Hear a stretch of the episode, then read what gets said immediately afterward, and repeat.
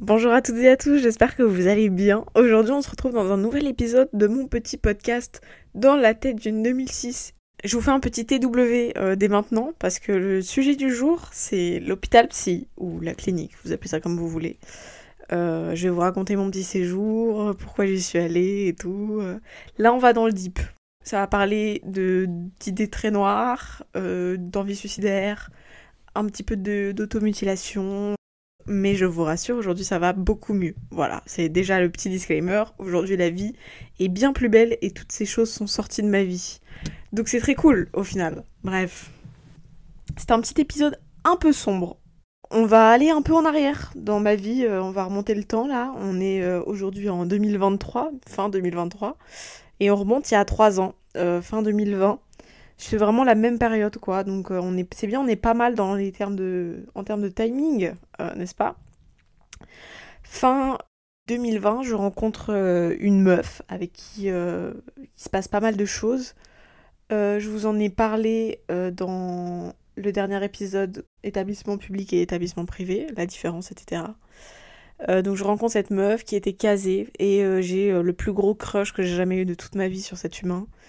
Euh, j'en revenais pas déjà que c'était une meuf. C'était un vrai truc pour moi, mais ça, on en discutera dans un prochain épisode, c'est promis. Mais euh, on finit par. Je sais pas, en fait, euh, elle me tourne autour, je lui tourne autour, et je suis là, genre, frère, c'est pas une bonne idée, t'es vraiment casé, quoi. Et au final, ce qui devait arriver arriva. elle était casée depuis pas très longtemps, je sais que ça n'excuse pas, mais c'était genre. Elle avait même pas passé la honeymoon phase, tu vois. Donc ça faisait même pas un mois qu'elle était casée avec euh, la personne avec qui elle était. Et moi j'arrive, euh, je chamboule un peu tout, euh, je pense dans sa tête, et elle chamboule un peu tout dans la mienne aussi. Et du coup, tous les gens de notre entourage ont eu énormément de mal avec ça. Pendant un petit moment d'abord on a été un secret, hein, évidemment, parce que sinon ça ne serait pas drôle. pas par problème d'homophobie ou quoi, mais par problème de situation. Hein, parce que c'est pas c'est pas fun. Euh, tout ce que je vous raconte là, c'est pas un truc dont je suis très fière. Juste, bah, ça fait partie de mon histoire, donc euh, je vais pas vous le cacher. J'ai été pas mal une merde à ce moment-là. Voilà, on va pas se cacher, j'en ai très conscience. Euh. j'ai pas honte parce que ça fait partie de mon chemin, mais j'ai été une merde, j'ai pas été gentille. Et voilà, du coup, je voulais juste vous dire que je le sais aujourd'hui avec le recul et que je le savais même sur le moment. juste, il y avait un truc en moi qui faisait que c'était une alchimie physique, quoi. Il y avait un truc où on était vraiment attirés l'une par l'autre. Je sais pas comment l'expliquer, mais c'était vraiment très bizarre. C'était un truc que j'avais jamais vécu. Et du coup, ça me questionnait énormément. Et donc, euh, bah, j'y suis allée. Voilà, j'ai pas trop réfléchi euh, à qui je blessais, etc. C'était pas. C'était pas dans mes plans. J'étais de toute façon déjà très mal euh, sans même le savoir puisque je sortais de deux ans un peu compliqués euh, suite au divorce de mes darons, ainsi que à la mort euh, d'un ami très proche de ma famille, donc euh, ça a pas mal chamboulé plein de trucs. Et du coup, moi j'étais très triste, mais je le savais pas encore. J'étais un peu dans une énorme déprime qui a duré 3-4 ans. Et donc là, on est à la fin de ma déprime dans les temps, parce que ça faisait donc déjà deux ans que j'étais pas mal dans le bad sans vraiment en avoir conscience, enfin un petit peu, mais pas, euh, j'avais pas conscience que ça se dégradait au fur et à mesure et qu'en fait ça faisait deux ans que je descendais les escaliers vers le trou noir, quoi. Et là, du coup, c'est la fin, c'est le moment où je touche le, fond. Euh, je me mets en couple avec cette personne pendant les vacances, on reste un peu secrète, on était bah, pendant les vacances de Noël. Début janvier, on retourne euh, en cours, c'est la rentrée, on est euh, officiel devant tout le monde. Il euh, n'y a pas de souci avec le fait que j'aime une femme. Enfin, peut-être un petit peu. Je suis pas trop sûre, mais je pense que pour certaines personnes, ça a été un problème, mais que je l'ai jamais su. Et pour d'autres, c'est juste un problème parce que bah, avant, cette femme n'était pas disponible, quoi. Et donc, ça m'est pas mal tombé dessus parce que j'avais décidé de choisir cette femme qui était avec moi, qui était enfin qui clamait avoir repoussé mes avances, alors que non. Donc tout le monde m'a un peu tombé dessus en mode ah t'as forcé et tout euh, pour y aller, alors je disais ah, frère, elle a pas, elle a pas repoussé euh, rien du tout, elle a repoussé personne, hein, vraiment euh, c'est à peine si elle m'a pris le bras pour me, foutre dedans quoi. Et ça c'est que c'est que mon opinion, c'est que ma vérité, c'est que mon impression, mais pour moi il y a eu très peu de un moment, t'invites pas chez toi quelqu'un que tu repousses. Voilà, c'est tout. C'est. Voilà. Et donc, tout le monde a un peu commencé à me détester. Et comme si c'était pas suffisant et que je me détestais déjà pas assez avant toute seule, euh, bah, ça a été très compliqué pour moi. J'ai perdu pas mal d'amis. J'avais déjà pas beaucoup d'amis. Enfin, j'avais quelques amis, tu vois, des amis très cool. Mais euh, je sais pas, en fait, mes amitiés, elles étaient un peu bizarres à ce moment-là, parce que je suis pas sûre que j'étais vraiment moi-même avec euh, les gens qui m'entouraient. Et donc j'avais l'impression que cette femme avec qui j'étais, c'était la seule personne avec qui je pouvais être vraiment moi-même. Et c'était à ce moment-là mon impression, avec le recul, ça l'est pas, parce que je l'étais pas. Je le sais maintenant. Euh, mais je savais surtout pas trop qui j'étais. Enfin, c'était très compliqué. Je remettais pas mal la vie en question, et en fait, au plus ça avançait, au plus les gens ne m'aimaient pas, et au plus euh, j'avais l'impression que ce que les gens pensaient de moi, c'était ce qui me définissait, alors que pas du tout. Loin de là, ce que les gens pensaient de moi n'avait aucun rapport avec qui j'étais, c'était juste leur ressenti et je ne pouvais rien y faire. Mais j'en avais pas du tout conscience à ce moment-là. Et donc je me suis juste laissée emporter par la vague euh, de haine. Et j'ai fini par me haïr toute seule, euh, au point où j'ai eu énormément de mal à vivre avec moi-même pendant de très longs mois. Je crois que cette période de toucher le fond, elle a duré à peu près six mois. Plutôt rapidement, euh, j'ai commencé à me questionner sur euh, ce qu'était la vie et euh, son, son, but. je comprenais pas trop qu'est-ce que je faisais là, pourquoi j'étais là, qu'est-ce qui faisait que les gens ne m'aimaient pas et qu'est-ce que j'avais fait pour mériter ça. Parce que j'avais pas l'impression d'être une mauvaise personne. Je crois que vraiment j'essayais de tout faire pour être un humain top. Ça faisait déjà 5 ans que j'étais en thérapie, un peu moins quelques années déjà. Non, pas du tout 5 ans, ça faisait déjà 2 ans, 3 ans que j'étais en thérapie et que je bossais sur moi d'arrache-pied et que j'étais là, genre j'essaye d'être le meilleur humain possible et euh, je galérais pas mal parce que je crois que mon environnement ne me permettait pas vraiment.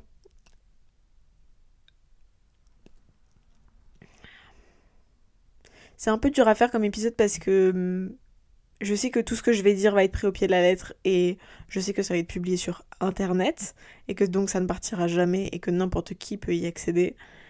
Et hum, j'en ai pas grand chose à faire de si ça me retombe dessus ou pas, mais j'ai pas envie de mal m'exprimer parce que pour moi c'était une période très compliquée et j'aimerais pas que ça me retombe dessus. Euh, voilà, c'est tout, je préfère le dire. Donc pendant un bon six mois, euh, j'ai eu des pensées très très sombres. Voilà, je vais pas, on va dire les termes. J'avais clairement envie de mourir euh, chaque minute qui passait un peu plus. Notamment au moment où c'était le plus fort.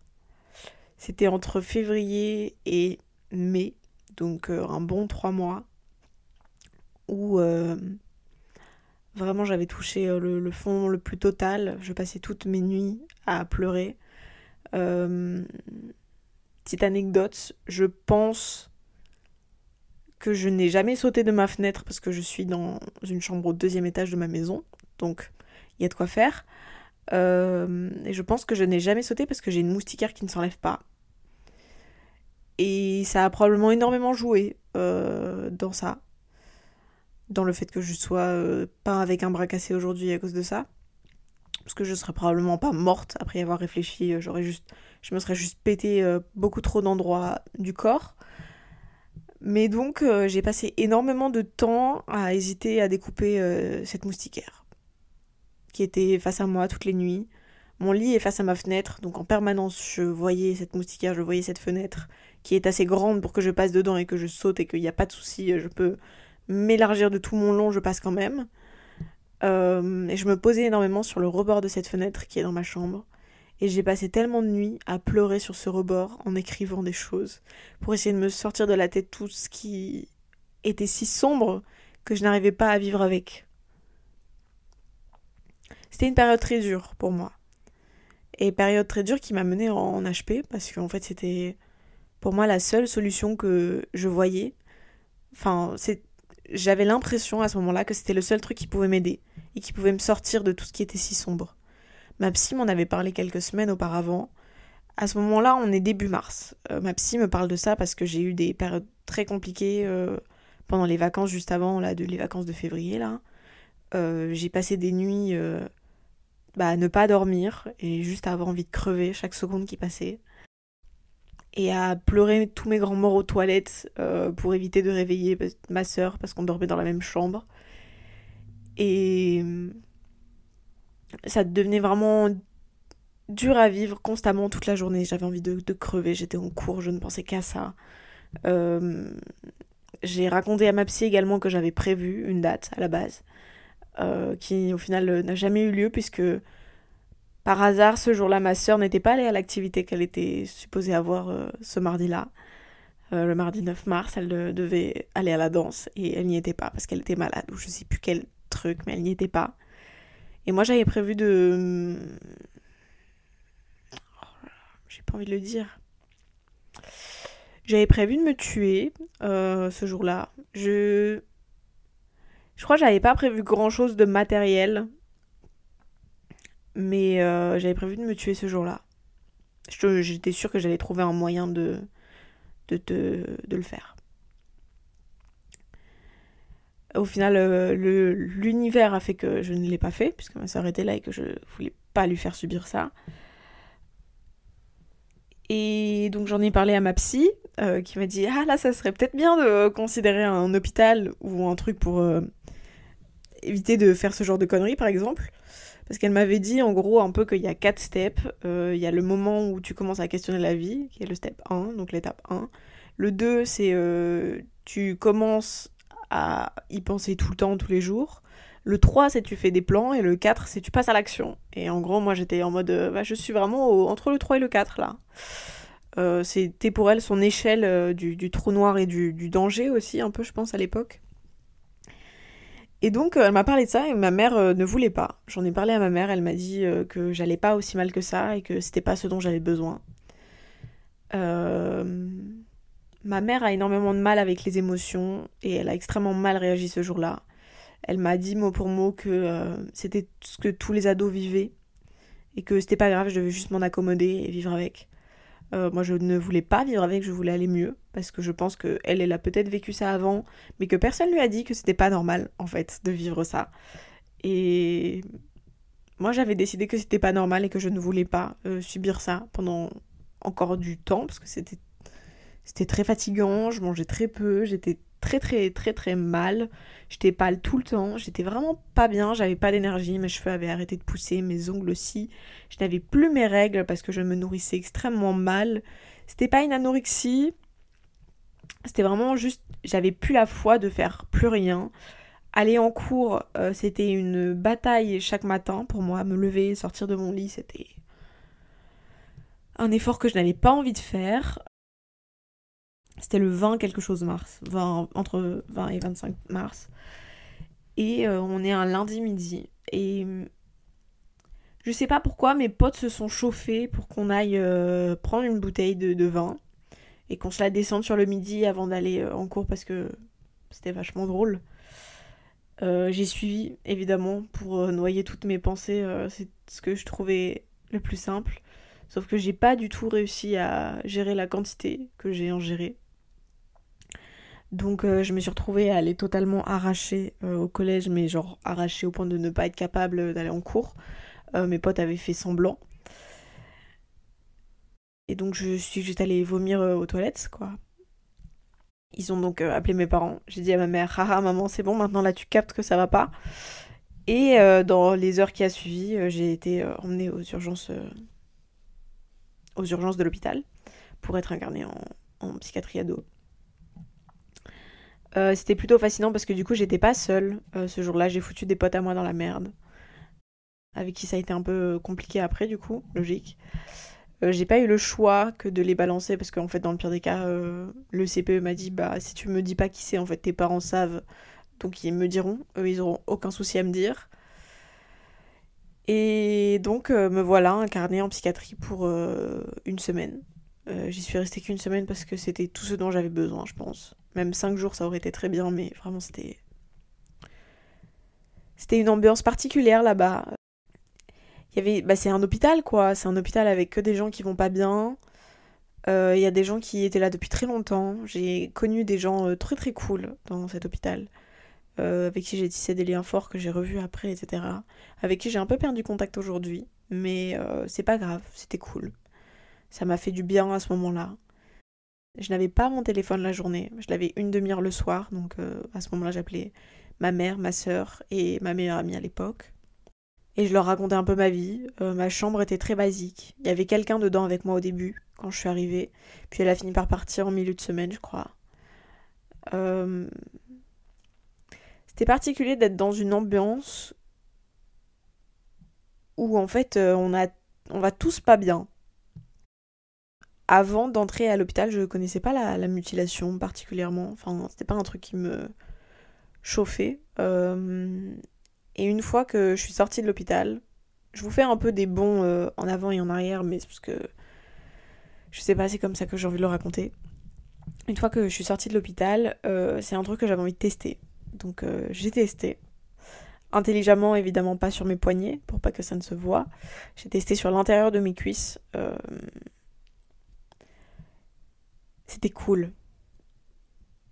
C'était cool et pas cool, mais c'était cool sur le moment parce que ça m'a enlevé toute la douleur mentale que je subissais pour la mettre dans une douleur physique. Et c'était exactement ça que je cherchais. Enlever un peu de ma douleur mentale. Mon plus gros truc euh, pendant cette période-là, c'était laissez-moi trouver le bouton pour arrêter mon cerveau et me laisser me reposer un peu de toute cette, cette noirceur qui m'apporte au quotidien et qui me fait subir au quotidien et que je me fais subir au quotidien. Donc je me suis mutilée un peu. Euh, j'ai très vite réussi à en parler, donc ça n'a pas été euh, extrêmement long. Euh, j'ai jamais été dans les excès, au point où je ne contrôlais plus à quel point je me coupais, etc. Évidemment avec un rasoir, un truc à la con que j'avais trouvé chez moi. quand ma mère a découvert que je me mutilais, parce que je l'ai dit à ma psy, elle a caché tous les rasoirs de la maison. Elle les a cachés, pas vraiment bien cachés, parce que si j'avais voulu, j'aurais pu aller les rechercher, je les avais trouvés. Enfin, ils étaient juste, genre, ils se voyaient, quoi. Juste, elle les avait enlevés d'un espace euh, commun, entre guillemets. Et c'était très désagréable après coup, parce qu'une fois que les cicatrices. Euh, bah, le temps que ça cicatrise, c'est très sensible. Et encore aujourd'hui, je sais qu'à ces endroits-là, j'ai une peau très fine, à cause de ça, probablement. Et euh, il y a encore deux ans, euh, je pouvais m'irriter très facilement parce que c'était très haut sur mes cuisses, donc quasiment au niveau de mon vagin. Euh, je pouvais m'irriter très facilement dès que je mettais un jean trop serré. Et c'était vraiment un truc extrêmement désagréable. Je suis donc entrée à l'hôpital. J'y ai découvert là-bas des gens dans un état que j'aurais jamais vraiment cru possible. Et je me suis rendu compte à ce moment-là que tout le monde autour de moi était un peu pas très bien. Je sais pas si c'est le Covid qui a eu un impact ou quoi, mais tout le monde à ce moment-là était dans le mal, vraiment. Il y avait des anorexiques, il y avait des boulémiques, il y avait des gens qui avaient des problèmes avec la nourriture, il y avait des gens qui avaient des problèmes avec la santé mentale, avec euh, le fait de se couper, de se mutiler, c'était euh, c'était sportif comme semaine. Et en même temps, je savais que j'étais là pour moi. Donc j'ai réussi à pas trop absorber toutes les émotions qu'il y avait autour de moi. J'ai passé mes journées à dormir, regarder la télé, faire des bracelets brésiliens, faire des jeux de société. C'était cool. C'était un endroit où je me sentais dans une bulle dont j'avais plus que besoin et qui m'a fait énormément de bien. Ça m'a fait du bien d'être coupée du monde, de pas avoir tous les gens de mon collège. C'était tout ce dont j'avais besoin de me foutre dans une putain de bulle et de respirer. J'étais enfermée dans, dans cette section de l'hôpital et pourtant, je respirais quand même, et je respirais beaucoup mieux que quand j'étais dehors. Parce que je savais pourquoi j'étais là. Et je savais que j'étais entourée. Et j'étais sûre que tous les gens qui étaient autour de moi au moment où j'étais à l'hôpital ne me voulaient pas de mal. Tous les infirmiers, les médecins, les gens qui étaient dans l'hôpital, les enfants de mon âge, les ados, étaient avec moi parce qu'ils étaient tous comme moi, ils étaient tous pas bien. Et il y a eu une forme de d'entraide dans ça. Et c'était dur pour moi de, voir euh, des jeunes filles avec des sondes. Euh, c'était un truc que j'avais jamais vu avant. Et ça m'a pas mal ouvert euh, l'esprit sur plein de choses. Pour le coup, c'est le genre d'expérience que t'as qu'une fois dans une vie, ou pas. mais une fois que tu l'as, ça te remue pas mal pendant un certain temps. J'ai pas vu beaucoup de, psy, euh, psychiatre, psychologue euh, sur la semaine. Euh, parce que j'étais nouvelle, donc ils étaient très occupés avec bien d'autres gens. tout ce dont j'avais besoin, c'était cette putain de bulle, loin de toutes les choses qui pouvaient me mettre en danger. Loin de mon quotidien, loin de ma chambre, de ma fenêtre, loin d'une disposition à des médicaments, loin de plein de choses que je ne savais pas gérer. J'ai eu une, une perme le week-end, donc j'ai dû rentrer le lundi ou le mardi. Je crois que je, suis rentrée le mardi. J'ai eu une perme le week-end euh, pour sortir. Mon père est venu euh, spécialement euh, à Lille pour, pour, me voir, alors que normalement il habitait à Paris. Et il a passé la semaine à Lille pour aider ma mère à s'occuper de ma soeur, parce que ma soeur était toujours là. à cette période, elle a été extrêmement délaissée dans ma famille. Et c'est pas de ma faute. Je, le sais maintenant aujourd'hui parce que je m'en suis beaucoup voulu. Mais c'est de la faute de mes parents et pas de la mienne. Euh, j'ai jamais, eu le contrôle sur la manière dont ils ont appréhendé ça. Ils ont fait comme ils peuvent. Je leur en veux pas. Mais je sais que ma soeur a pas mal de problèmes avec cette période, je pense. Je sais que ça a laissé beaucoup d'impact euh, dans ma famille et euh, aussi sur ma mère, qui a eu extrêmement peur pour moi après pendant très longtemps.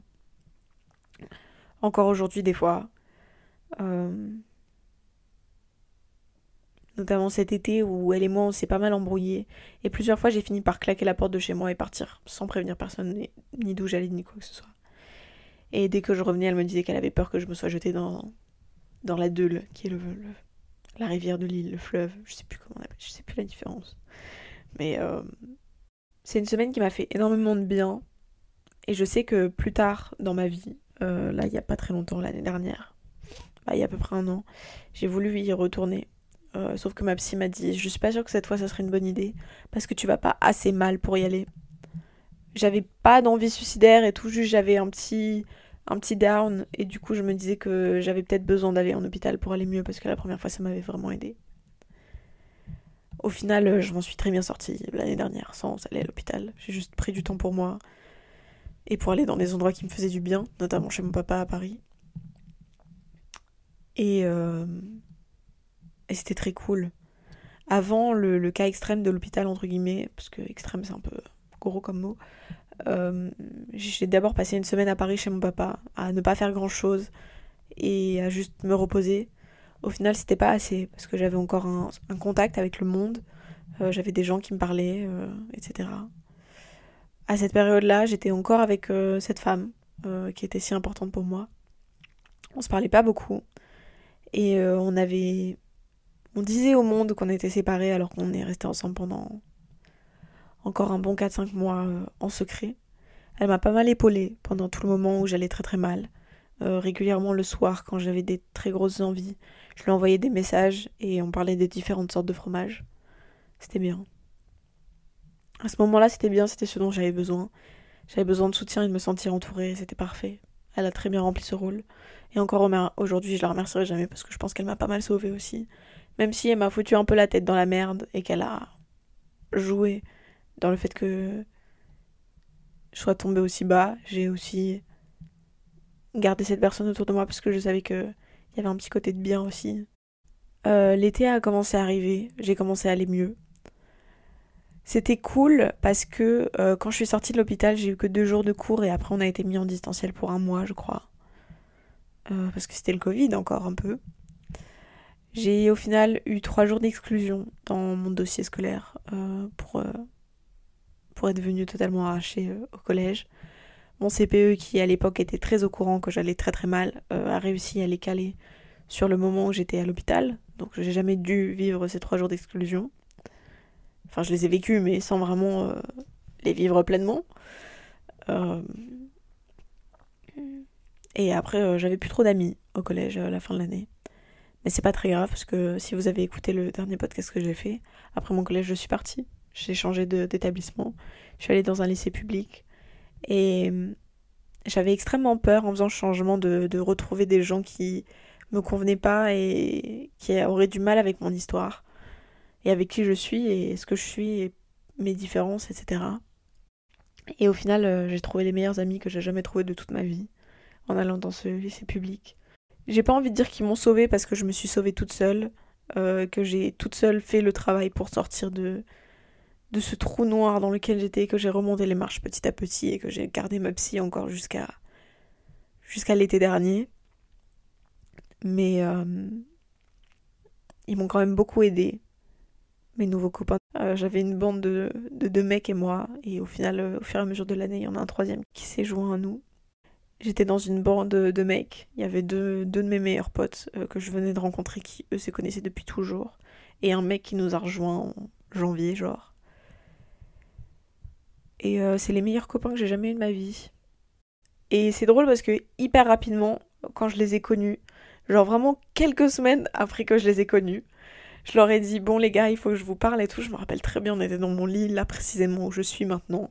Et je leur ai dit bah écoutez moi je, sors de l'hôpital. Euh, j'y suis allée il y a quelques mois parce que j'étais très très très très mal.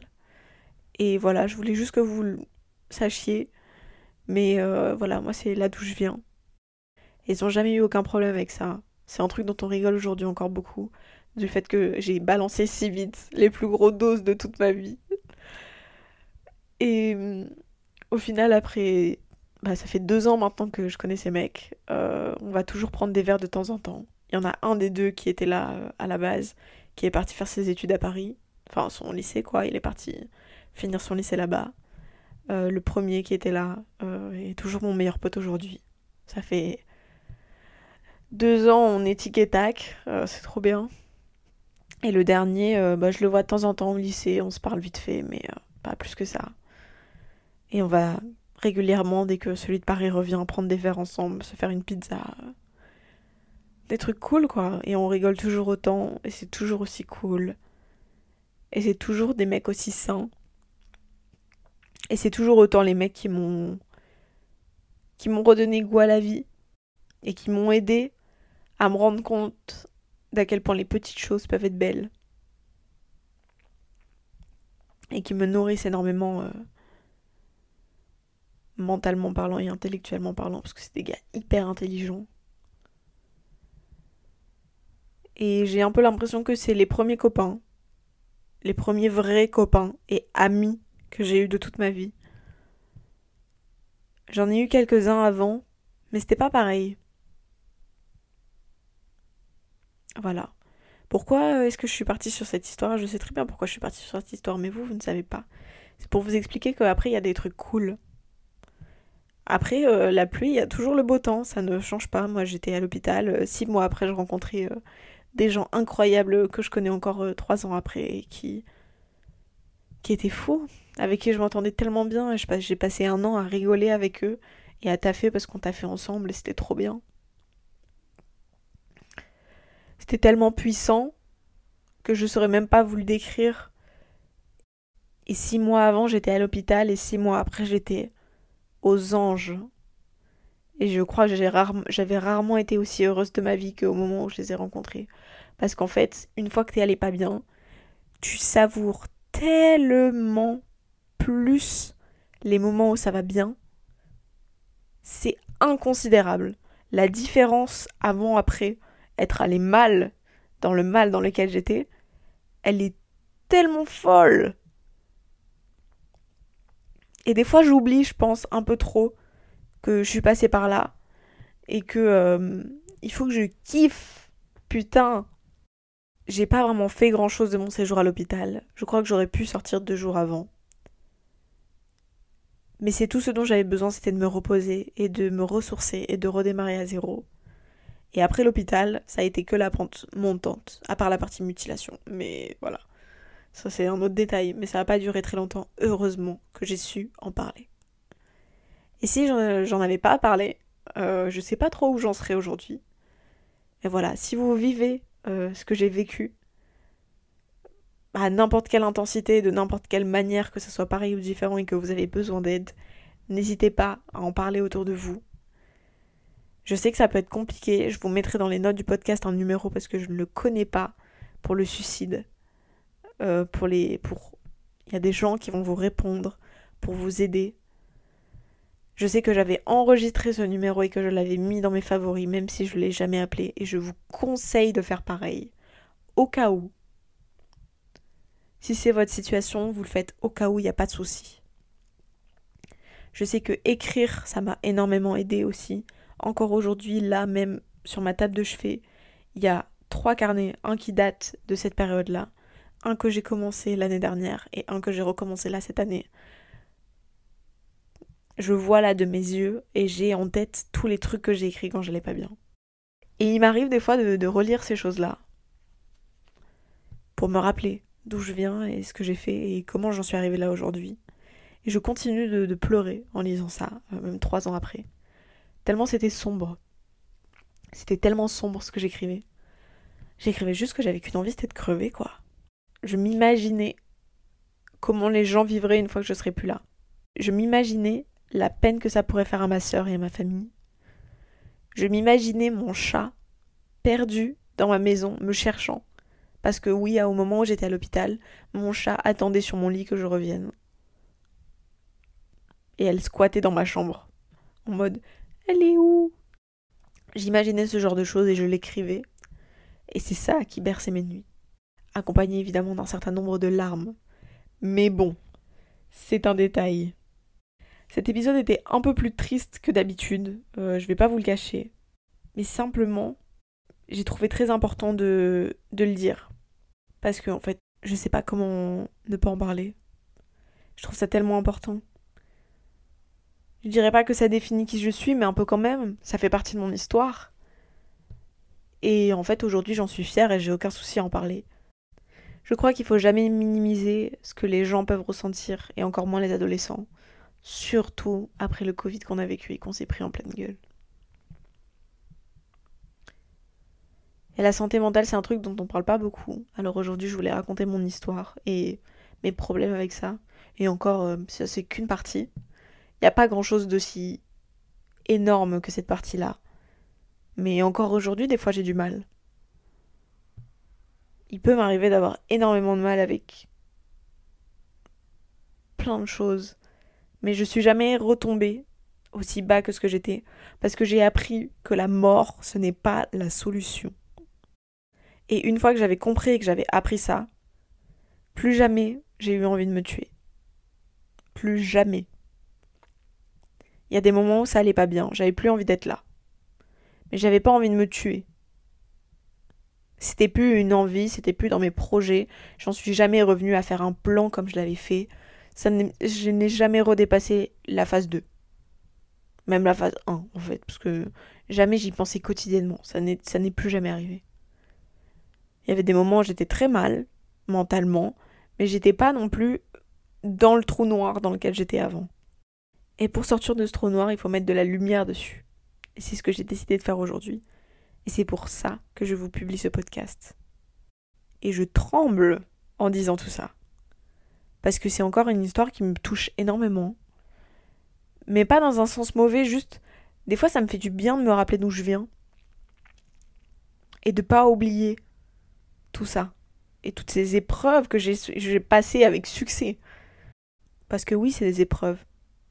Mais une fois que tu les as passées, mon Dieu, qu'est-ce que t'es fière oh j'ai été tellement fière de moi une fois que j'étais sortie de, tout ce chemin-là.